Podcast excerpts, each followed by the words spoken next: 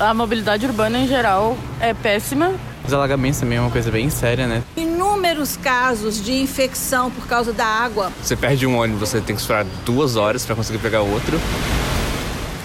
Todas essas questões são previstas no plano diretor, ou pelo menos deveriam ser. De acordo com a Constituição Federal, o plano diretor é um instrumento básico da política de desenvolvimento e de expansão urbana.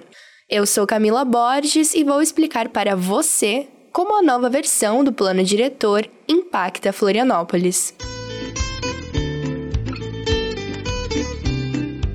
Interesses cruzados o plano diretor de Florianópolis.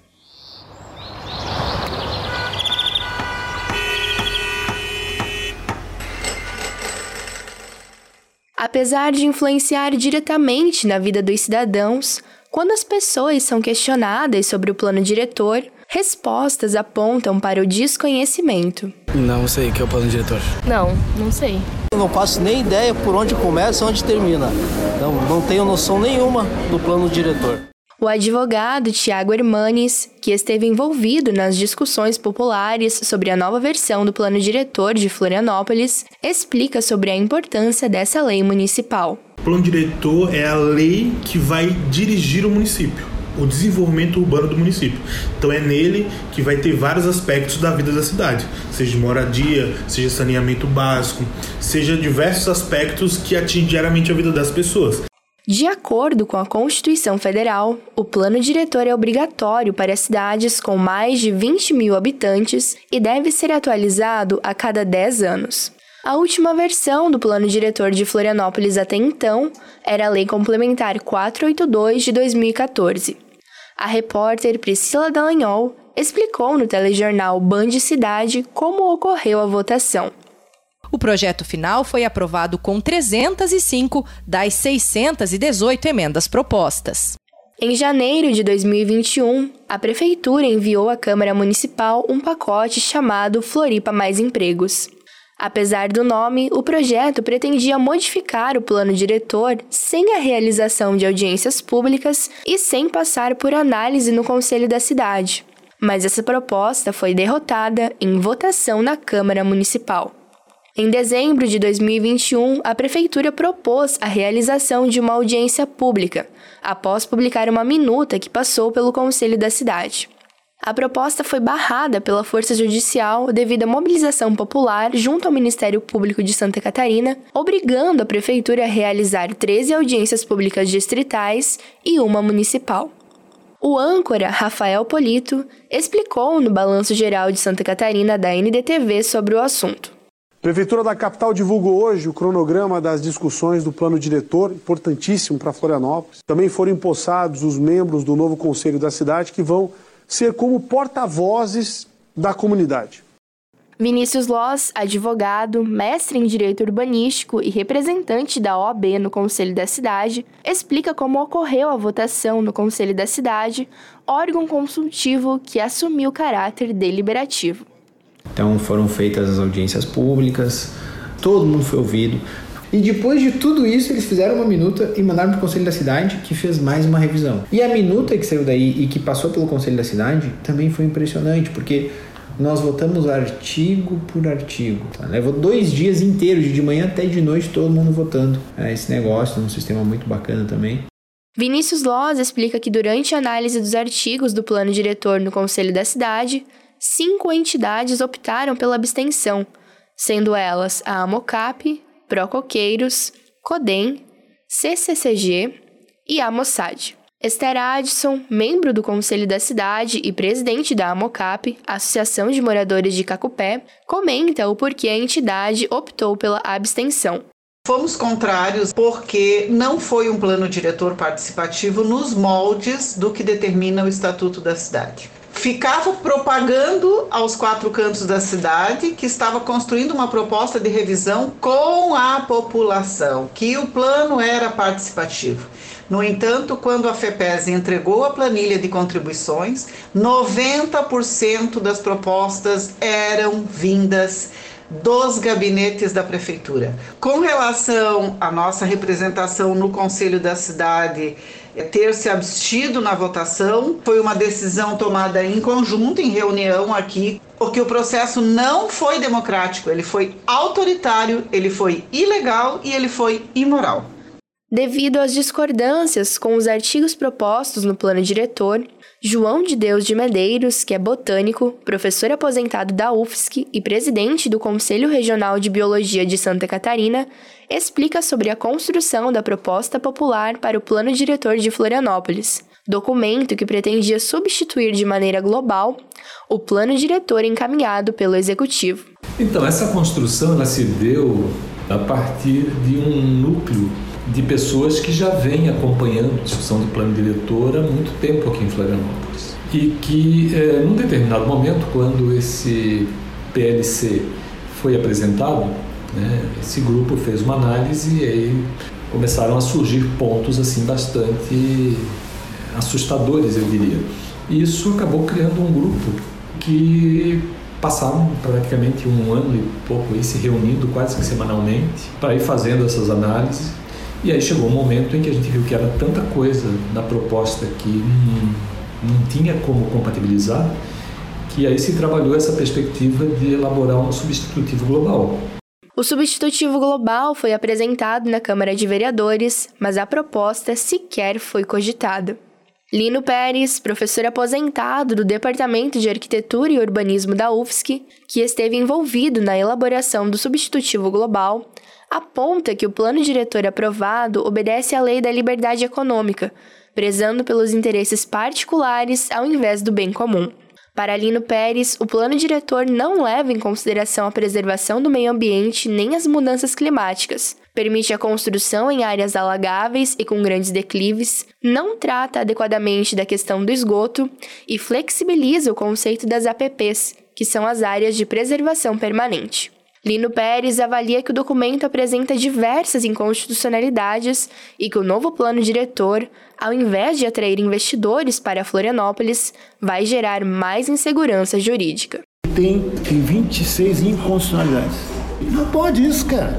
Eles invertem. Eugênio Luiz Gonçalves, administrador e presidente do CODEM, Conselho Comunitário da Costa de Dentro, critica a atuação do Ministério Público de Santa Catarina no processo. Eugênio aponta que a mesma denúncia enviada para diferentes promotores resultou em posicionamentos divergentes, situação que, de acordo com o entrevistado, denota a parcialidade do Ministério Público de Santa Catarina. Eugênio também destaca que os relatórios utilizados no plano diretor de Florianópolis foram assinados por cargos comissionados e não por técnicos de carreira. Aí nós começamos a questionar, que a audiência não está sendo feita adequada, não está sendo ouvida, o, o artigo tal não está sendo cumprido, a cláusula tal não está sendo cumprida. E a gente começou a caminhar para a doutora Ana Lu. A Ana Lu o que, que fazia? Mandava para a prefeitura para dizer, não, nós estamos cumprindo. E ela não investigava. Era um pro forma, ela fazia. Ela está ali como se fosse um, um Ministério Público da prefeitura e não o Ministério Público da sociedade. No transcorrer desse processo, a gente denunciou que, por exemplo, os técnicos, assim que saiu a minuta é, do plano diretor, que foi para o conselho da cidade, antes de ir para o conselho da cidade, que diz a prefeitura que foi construído pelos técnicos da prefeitura, os próprios técnicos da Floran e do IPUF, técnico de carreira, técnico de Estado, não foram os comissionados, disseram, não está certo isso, está errado, tem uma série de problemas. E eles não, não levaram em consideração.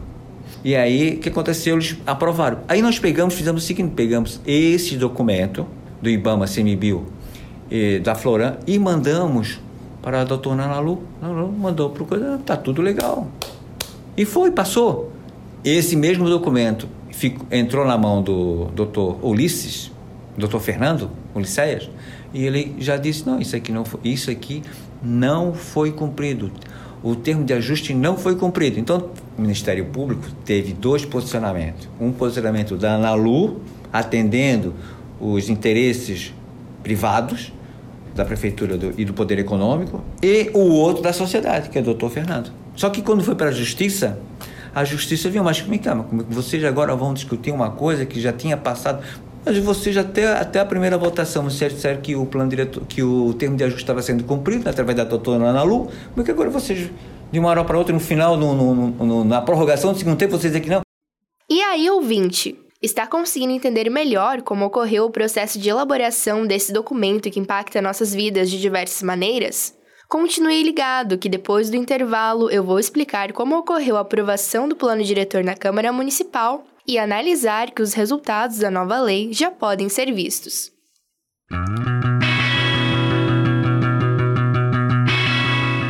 Você está ouvindo Rádio Ponto. Continue ligado na programação.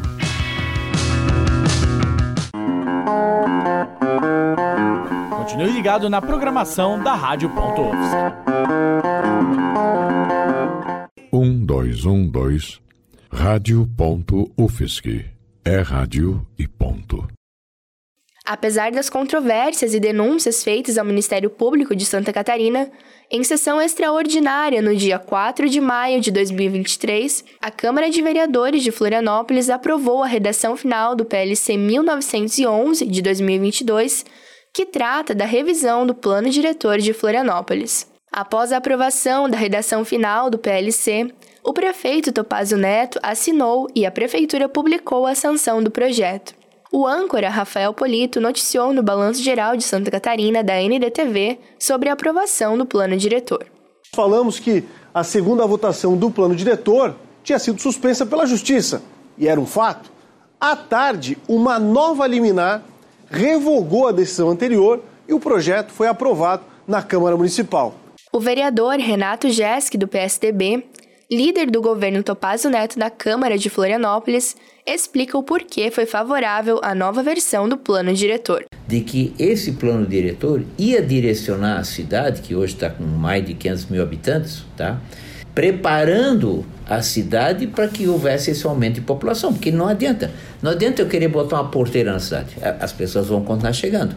Então, se nós não legalizarmos uma forma de fazer com que as pessoas possam morar na cidade dentro de uma forma legal, o que, que você vai ter? Aquilo ali, ó, que está lá no morro. A vereadora Tânia Ramos, do PSOL, explica o porquê foi contrária à nova versão do plano diretor. E acabou o plano sendo aprovado sem emendas nenhuma. Veio da forma com que saiu lá dos, das quatro paredes do prefeito. Né? Então veio como ele determinou, que a gente sabe que não foi só ele, né? Nossa cidade está sendo, foi vendida para o Sinduscom, para o CBL, então é, é, um, é um pensamento de uma cidade muito ruim, não pensa na qualidade de vida das pessoas, não pensa na moradia das pessoas, não há projeto de moradia. É, pelo contrário, há muitas é, avanço deles em ocupar áreas alagadas, sabe? APPs, então há um, um plano que ele é direcionado totalmente para a construção civil. Ponto. Certo? Sem pensar. É, eles, é, eles pensaram no adensamento, eles pensaram na verticalização, sem pensar na qualidade de vida das pessoas, que é o saneamento básico, a nossa mobilidade, né? a questão da saúde, Diversas instituições estiveram envolvidas na aprovação da nova versão do plano diretor, dentre elas a ACIF, a Associação Empresarial de Florianópolis. Rodrigo Vieira, engenheiro civil e diretor de desenvolvimento urbano da ACIF, explica que o plano diretor de 2014 precisava ser revisto. Precisava olhar para isso uh, e trazer uma legislação muito mais atualizada é, que permita um desenvolvimento da cidade de forma mais equilibrada. Consciência socioambiental, acho que a gente está, é bom falar isso, a gente está numa cidade 70-30, é, onde cerca de 70% dela é área de preservação ou mais restrita para construção e apenas 30% do território ele é passível de, de, de mais adensamento e urbanização. É, preservar custa caro, né? Então a gente, para ter os 70%, continuar com 70% bem preservado, a gente precisa que os 30% sejam eficientes do tamanho para pagar a conta é, dessa preservação. A advogada e presidente da Mocap, Esther Addison, avalia que os resultados do plano diretor já podem ser vistos. O resultado disso é visto ao, ao, a olhos nus. A cidade está em crescente processo de degradação urbanística e ambiental. A prefeitura propagava aos quatro cantos que o novo plano diretor iria resolver todos os problemas da cidade, iria transformar a cidade numa cidade de primeiro mundo, numa cidade maravilhosa, ia melhorar a, a mobilidade urbana, iria melhorar o meio ambiente, iria melhorar o traçado urbano, e não é isso que está acontecendo. Esther também comenta sobre o fato de que seis agentes públicos da prefeitura, via FEPESE, estão vendendo por R$ 2.800 o curso prático Novo Plano Diretor de Florianópolis, inovações, ferramentas e instrumentos. Os cidadãos vão ter que pagar para entender aquilo que teriam direito a saber gratuitamente. O link para acesso ao curso está disponível na descrição desse episódio. E você, ouvinte da Rádio Ponto, como avalia essa situação? Você é a favor ou contra a nova versão do plano diretor que foi aprovada nesse ano em Florianópolis? Espero que após escutar essa discussão você tenha mais clareza sobre o documento que impacta nossas vidas de diversas maneiras.